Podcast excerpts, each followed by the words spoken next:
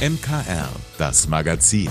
Alles rund um Kirche, Glaube und mehr aus dem Erzbistum München und Freising.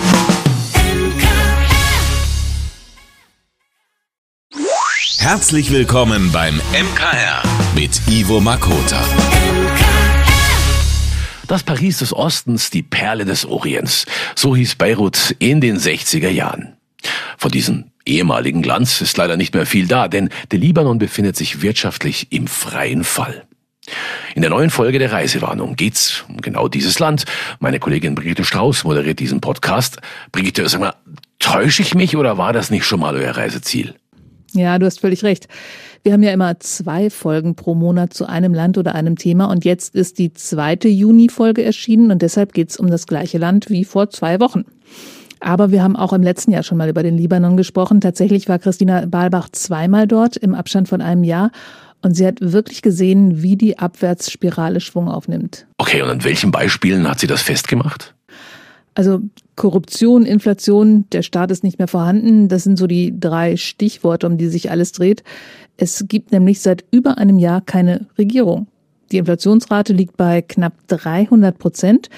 Das macht was mit den Einrichtungen. Da gibt es zum Beispiel ein Caritas-Schutzhaus für Frauen, die von ihren Arbeitgebern geflohen sind. Wir sprechen immer wieder von schlimmster Gewalt, von schlimmen Gewalterfahrungen. Ich selbst habe im Frauenhaus der Caritas, im Schutzhaus, eine Frau gesprochen, die von ihrer dienstgebenden Frau sozusagen verbrüht wurde in der Küche mit dem Wasser vom Reiskocher und fürchterliche Verletzungen hatte.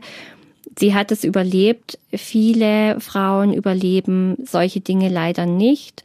Ziemlich üble Sache. Auf jeden Fall. Aber was hat das jetzt mit den drei Stichworten Korruption, Inflation und Abwesenheit des Staates zu tun? Also vor allem mit dem letzten hat das was zu tun. Dort gibt es nämlich das Kafala-System. Das kennen wir ja seit der letzten Fußball-WM in Katar gibt's aber auch woanders. Das ist im Gesetz verankert. Im Libanon betrifft das vor allem Frauen und es bedeutet, Arbeitsmigrantinnen, in dem Fall Haushaltshilfen, meistens aus Äthiopien, kommen in den Libanon und der Arbeitgeber muss für die Frau bürgen. Was aber wirklich passiert ist, den Frauen werden die Pässe abgenommen, sie werden nicht bezahlt, sie werden misshandelt und missbraucht. Wenn sie ganz viel Glück haben, können sie fliehen und finden in eben diesem Haus Schutz. Die Leiterinnen haben immer wieder versucht, Einfluss auf die Regierung zu nehmen. Dazu gab es in der Vergangenheit runde Tische, ähm, Austausch mit den Regierungen, mit den Botschaften, dass die Caritas ja sehr gut vernetzt dort. Nur momentan sagen die ja selber, das fällt hinten runter. Es muss überhaupt eine Regierung wieder geben, um dann einen runden Tisch einzuberufen. Es passiert also nichts und die armen Menschen leiden besonders. Oh Mann, das klingt ja alles ziemlich hoffnungslos.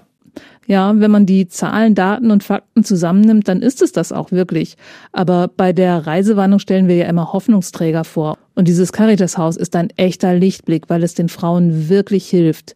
Außerdem stellen wir in der Folge auch noch ein Krankenhaus vor und wir reden auch über die Lebenseinstellung der Libanesen. We always rise again. Wir Libanesen, wir stehen immer wieder auf. Wir lassen uns nicht unterkriegen und es ist vielleicht auch etwas, was die Menschen da ausmacht. Na, dann hoffen wir mal, dass das auch diesmal klappt.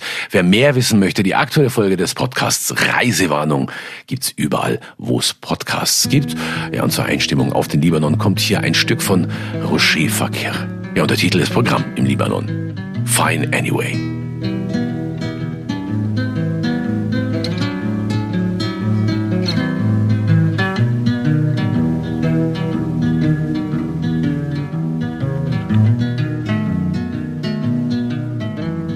Fine anyway, I don't need you to stay. I don't want you to go away from me. It don't matter at all if I'm blind, I can see through the night anyway. I'm fine anyway, I don't need you to stay. I don't want you to go away from me. It don't matter at all if I'm blind, I can see through the night anyway. Let me know you today and I'll tell you a secret nobody has told you before. There's a man on the hill, maybe he's waiting still. He got magical hands, he was cut in the sand.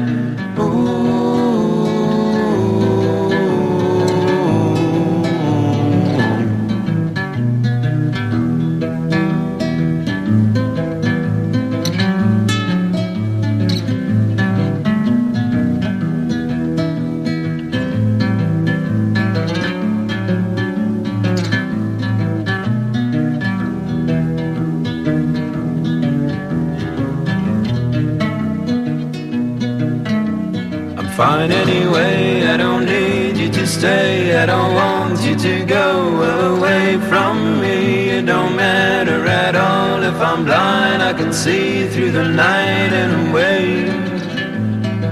I know you're fine anyway. You don't need me to say anything of the things that I said once before. Never mind if I'm blind. I can see through the night and it's sliding away. Fine anyway. I don't need you to stay. Fine anyway. I don't need you. I don't need you. Cause I'm fine.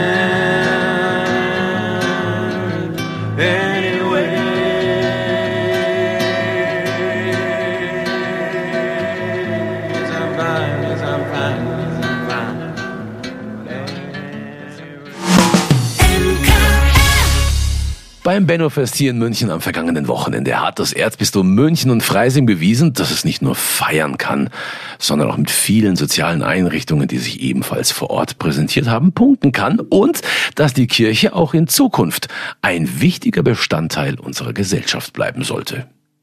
Auch die Münchner Kirchenzeitung beschäftigt sich unter anderem in dieser Woche mit dem Thema Zukunft und Zukunftsvisionen für das Erzbistum. Bei mir ist jetzt mein Kollege und stellvertretender Chefredakteur der Münchner Kirchenzeitung, Florian Ertl. Florian, wie sieht's denn eigentlich aktuell um die Zukunft der Kirche aus? Das ist eine sehr weite Frage, Ivo. Ja, servus. Und ich möchte da jetzt nicht so in die Glaskugel blicken, aber was klar ist, es wird kirchliches Leben auch in den nächsten Jahrzehnten geben. Also ja, davon bin nicht nur ich, sondern davon ist auch der Generalvikar des Erzbistums, Christoph Klingern, ist überzeugt davon. Warum komme ich auf diesen Herrn zu sprechen? Ich wollte gerade sagen. Wenn man fragt, wohin die Reise denn geht im Erzbistum. Mein Kollege Joachim Burkhardt und ich, wir haben ein großes Interview mit ihm genau zu diesen Fragen, wie es ausschaut mit der Zukunft des Erzbistums gemacht. Wir können es auf den Seiten zwei bis vier hier nachlesen. Oh. Ähm, worum geht's vor allem? Was ist ein interessanter Punkt, den ich aus all den vielen Sachen rauspicken möchte? Es geht vor allem um die geringer werdenden Finanzen natürlich. Mhm. Und daran schließt sich die Frage, was mit der Vielzahl an Gebäuden, sowohl profane Gebäude, also wie Pfarrheime oder sowas, aber auch mit Sakralräumen wie Kirchen und Kapellen passieren soll, wenn der finanzielle Rahmen nicht mehr es ermöglicht, dass der Unterhalt sozusagen von all diesen Gebäuden, den Immobilien gesichert ist. Und was sagt er da? Ja, was gibt es da für Möglichkeiten? Ähm, es ist natürlich in dem Gesamtstrategieprozess der Erzdiözese dieses Thema sehr, ähm, ja, unterschiedlich diskutiert worden, aber man ist sich einig, dass die Zeit drängt und jetzt hat man noch die Möglichkeit zum Gestalten. Ja, was gibt es für Möglichkeiten? Man kann schauen, ob es irgendwelche Kooperationspartner gibt, mit denen man in Zeiten von geringer werdenden finanziellen Mitteln dann dieses Projekt, also entweder eine Renovierung oder vielleicht auch eine Umnutzung stemmen kann. Ja. Er glaubt aber nicht, dass allzu viel Kirchen jetzt, wie man so sagt, profaniert, also sozusagen aufgelöst werden. Ja.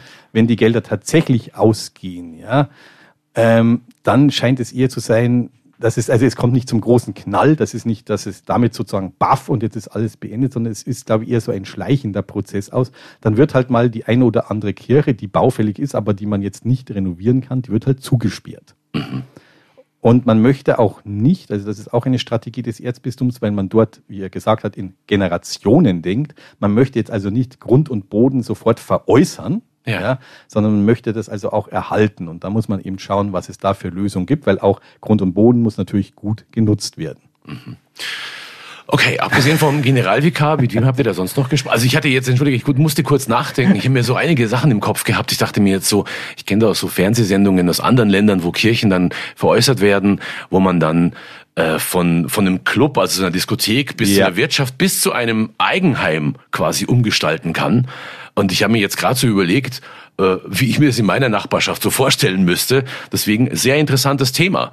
Ab, abgesehen vom, äh, vom Generalvikar, mit wem habt ihr noch diesbezüglich gesprochen? Wir haben auch prominente Stimmen eingefangen, also zum Beispiel vom Diözesanratsvorsitzenden, von der Katholikenratsvorsitzenden, von einem Dekan, mhm. einer Ordensschwester, ähm, wie sie sich denn die Zukunft im Erzbistum vorstellen, was mhm. aus ihrer Sicht jetzt zu tun wäre. Und ja, der, der Grundton lautet natürlich, also man sollte sich jetzt ehrlich machen, die Probleme auch benennen. Es darf keine Tabus geben, ja. Mhm. Also sowas wie Profanierung von Kirchen, das war ja lange Zeit ein unausgesprochenes Tabu, da wurde nicht dran gerührt, aber dass allein das jetzt schon auf der Tagesordnung mal ist, das zeigt, dass wir uns da weiterentwickelt haben. Mhm. Aber ähm, man soll jetzt nicht nur, sage ich mal, so aus dem Mangel heraus irgendwie argumentieren, sondern es gibt tatsächlich auch kirchliche Projekte im Erzbistum, die schon in die Zukunft gerichtet sind, die darauf ausgerichtet sind. Und wir stellen einige vor. Wir haben zum Beispiel den Campus St. Michael in Traunstein besucht. Mhm. Ich habe mit dem Pfarrer äh, für das größte Entwicklungsgebiet hier in der Landeshauptstadt für Freiham zuständig ist, habe ich gesprochen, wie sich Kirche denn dort einbringt. Mhm. Wir haben mit der Hochschulseelsorge in Rosenheim, wo es viele interessante Projekte gibt, gesprochen. Und wir haben auch eine Großpfarrei hier in München Neuperlach besucht sozusagen und dort mit denen gesprochen, wie sie sich sozusagen fit für die Zukunft machen, sowohl was Veranstaltung angeht, aber auch was die Spiritualität angeht. Also ein großes und relativ spannendes Thema, mhm. würde ich sagen. Wunderbar. Vielen Dank, lieber Florian. Das und mehr gibt's in der neuesten Ausgabe der Münchner Kirchenzeitung in dieser Woche ist übrigens unser Programm da auf Seite 21. Also das MKR-Programm habe ich gerade gesehen. Nicht wie sonst üblich auf Seite 15. Die Münchner Kirchenzeitung gibt's wie immer an und in vielen Kirchen im Erzbistum. In der Buchhandlung Michaelsbund hier bei uns in der City. Ganz bequem nach Hause geliefert und digital als E-Paper oder auch mit der Michaelsbund-App. Völlig egal auf welchem Weg. Wir wünschen viel Spaß und jede Menge Spannung beim Lesen. Denn ich muss sagen, dieses Mal wird's nochmal eine extra Nummer spannender. Danke für deinen Besuch, Flo. Danke und wir schreiten gemeinsam in die Zukunft, Ivo. So schaut's aus. Servus. Wer ein neues Buch entdecken will oder Beratung für frischen Lesestoff braucht, ein neues Spiel oder ein kleines Geschenk quasi to go sucht, ist in unserer Buchhandlung Michaelsbund hier bei uns in der Münchner City in der Herzog Wilhelmstraße 5 Gold richtig. Soweit so gut.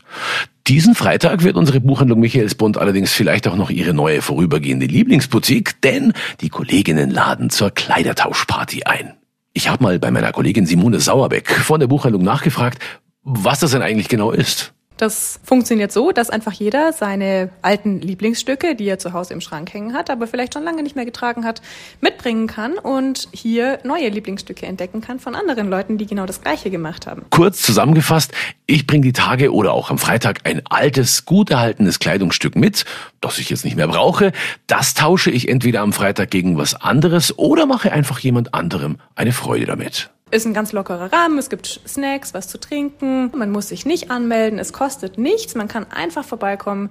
Und auch wenn man nichts hat, was man mitbringen will, einfach trotzdem vorbeikommen. Wir haben hier immer Sachen, die ein neues Zuhause suchen. Wir haben das letztes Jahr ja schon ein paar Mal gemacht und das war eigentlich immer eine total schöne Sache. Da kamen Leute rein, die vorher noch nie in der Buchhandlung waren. Es waren auch ein paar Kollegen da und eine Kollegin hat einen Riesenfund gemacht und zwar war da ein großes Herrenhemd und von dem war sie so begeistert und hat das mitgenommen und es wurde zu einem neuen Lieblingsteil von ihr. Ja, also ich finde eine tolle Sache, die die Kolleginnen da am Freitag veranstalten. Die Kleidertauschparty in der Buchhandlung Michaelsbund diesen Freitag von 12 bis 17 Uhr mit jeder Menge guter Laune und vielleicht auch einem neuen Lieblingsteil für Ihren Kleiderschrank. Schauen Sie doch vorbei. Im Heimkino geht es diese Woche ziemlich sportlich zu, denn Netflix widmet sich mit einer neuen Dokuserie der Tour de France, dem bekanntesten Radrennen der Welt. Mein Kollege und Filmexperte Klaus Schlauk ist im Hauptfeld, so der Titel der Doku, mitgefahren und berichtet, ob er von der heimischen Couch aus den Anschluss gehalten hat. Rechtzeitig vor dem Start der nächsten Frankreich-Rundfahrt am 1. Juli schürt Netflix die Vorfreude auf das berühmte Radrennen. Die achteilige Dokumentation Tour de France im Hauptfeld blickt zurück auf die spannende Ausgabe des vergangenen Jahres, als sich die beiden Superstars Jonas Wingegaard und Tadej Pogacar epische Duelle im Hochgebirge lieferten. Doch in den einzelnen Folgen stehen auch immer wieder unterschiedliche Protagonisten im Mittelpunkt, egal ob Sprinter, Edelhelfer oder die sportlichen Leiter, die alle den eigenen Erfolgsansprüchen und dem Druck der Sponsoren gerecht werden müssen. Tour de France. Die Tour de France ist etwas, von dem man schon als Kind träumt. Die Tour bedeutet immer Druck. Es ist nicht leicht. Hier eine Etappe zu gewinnen, ist eine der tollsten Sachen, die man schaffen kann. Mir platzt der Kopf. Hätte ich nie gedacht. Man wird zu einem anderen. 300 Meter, Bob. Wir schaffen das. Mein Ziel ist der Sieg. Win. Wenn die Jahre nicht so verlaufen, wie man es sich vorgestellt hat, ist das schwer zu verkraften. Der Doku-Serie gelingt es gut, ein breites Publikum abzuholen, egal ob man Radsportexperte ist oder eben nicht. In wunderschönen Bildern und mit exklusiven Einblicken hinter die Kulissen erzählt sie von einem Sport, der nicht nur aufgrund der unzähligen Kilometer und Höhenmeter, die absolviert werden müssen, zur Tortur werden kann. Bei den unvermeidlichen Massenstürzen und Abfahrten mit über 100 kmh setzen sich die Fahrer ständig großen Gefahren aus. Das Thema Doping, das beim Radsport ja unvermeidlich mitfährt, streifen die Macher nur ganz am Rande. Auch über den Bereich Ernährung wird zum Beispiel wenig verraten. Die dennoch sehenswerte Doku setzt stattdessen ganz auf den sportlichen Wettkampf, um die Etappen und die Gesamtwertung. Und spannend ist das allemal. Klaus Schlaug für das MKR.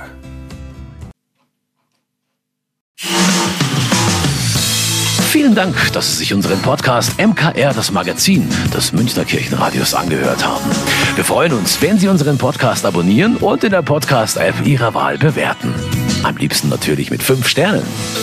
Wir haben auch noch viele andere schöne Podcasts. Diese finden Sie unter münchnerkirchenradio.de und überall, wo es Podcasts gibt.